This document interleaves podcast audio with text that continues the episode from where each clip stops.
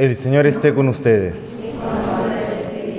Lectura del Santo Evangelio según San Lucas. Dos discípulos de Jesús iban andando aquel mismo día, el primero de la semana, a una aldea llamada Emaús, distante unas dos leguas de Jerusalén. Iban comentando todo lo que había sucedido. Mientras conversaban y discutían, Jesús en persona se acercó y se puso a caminar con ellos, pero sus ojos no eran capaces de reconocerlo. Él les dijo, ¿qué conversación es esa que traéis mientras vais de camino?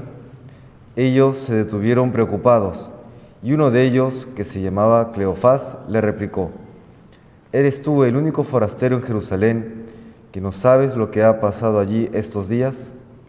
Él les preguntó, ¿qué?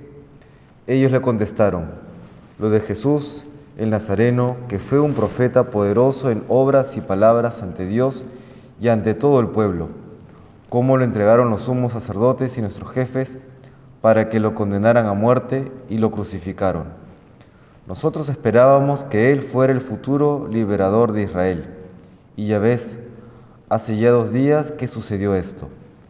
Es verdad que algunas mujeres de nuestro grupo nos han sobresaltado pues fueron muy de mañana al sepulcro, no encontraron su cuerpo e incluso vinieron diciendo que habían visto una aparición de ángeles, que les habían dicho que estaba vivo. Algunos de los nuestros fueron también al sepulcro y lo encontraron como habían dicho las mujeres, pero a él no lo vieron. Entonces Jesús les dijo, que necios y torpes sois para creer lo que anunciaron los profetas. ¿No era necesario que el Mesías padeciera esto para entrar en su gloria? Y comenzando por Moisés y siguiendo por los profetas, les explicó lo que se refería a él en toda la escritura. Y acerca de la aldea donde iban, él hizo ademán de seguir adelante, pero ellos le apremiaron diciendo, Quédate con nosotros porque atardece y el día va de caída.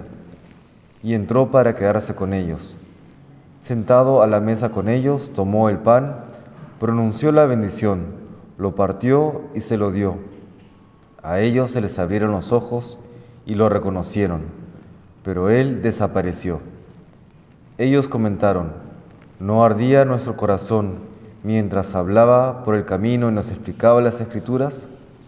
Y levantándose el momento, se volvieron a Jerusalén, donde encontraron reunidos a los once con sus compañeros, que estaban diciendo, era verdad, ha resucitado el Señor y se ha aparecido a Simón.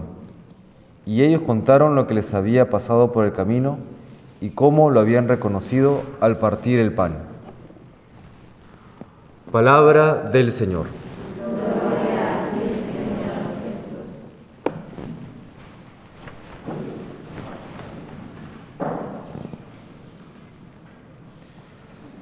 Nos dice hoy la escritura que estos dos discípulos que iban de camino a Emaús se encontraron con Jesús, o mejor dicho, Jesús se les acerca en mitad del camino, pero sus ojos no eran capaces de reconocerlo.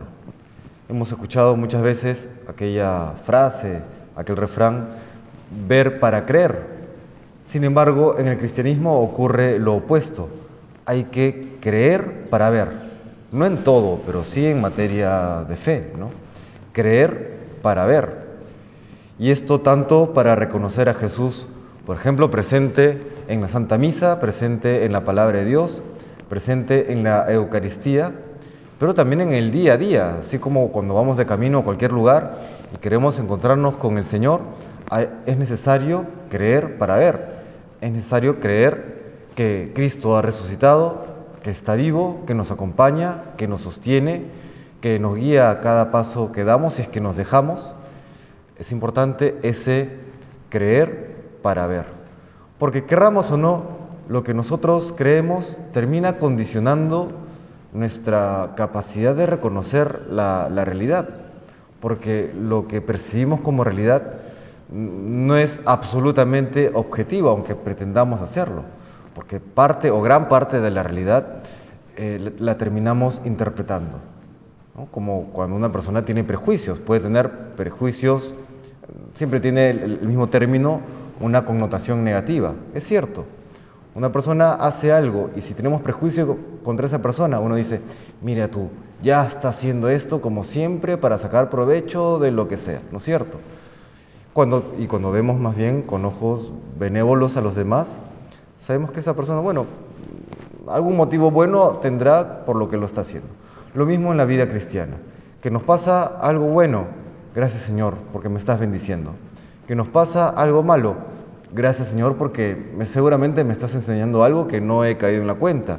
Y a, través de este momento incómodo o incluso difícil, me estás advirtiendo y estás evitando un mal mayor en mi vida. Así ha de ser la vida cristiana.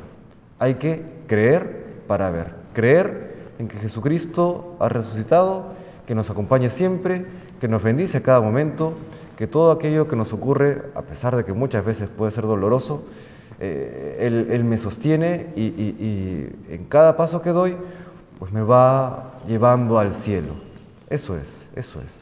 Porque si esperamos ese ver para creer, pues se nos pasará la vida, ¿no? Se pasará la vida y, no tendremos esto que, que, ¿cómo quisieron no tenerlo? Lo que dicen estos dos discípulos, que arda nuestro corazón, que reconociéndole arda nuestro corazón en amor a Dios, arda nuestro corazón en amor al prójimo. Eso es vivir. Todo lo demás es subsistir y nada más. Cuando uno vive la vida cristiana realmente con intensidad, con este ardor en el corazón, pues entonces uno descubre la verdadera alegría, la verdadera paz, el verdadero gozo. Se lo pedimos al Señor en esta octava de Pascua, que siga derramando sobre nosotros todas sus gracias, todas sus bendiciones, para saber corresponder con nuestra vida toda a aquel amor infinito que Él nos ha mostrado en la cruz. Que Dios nos bendiga.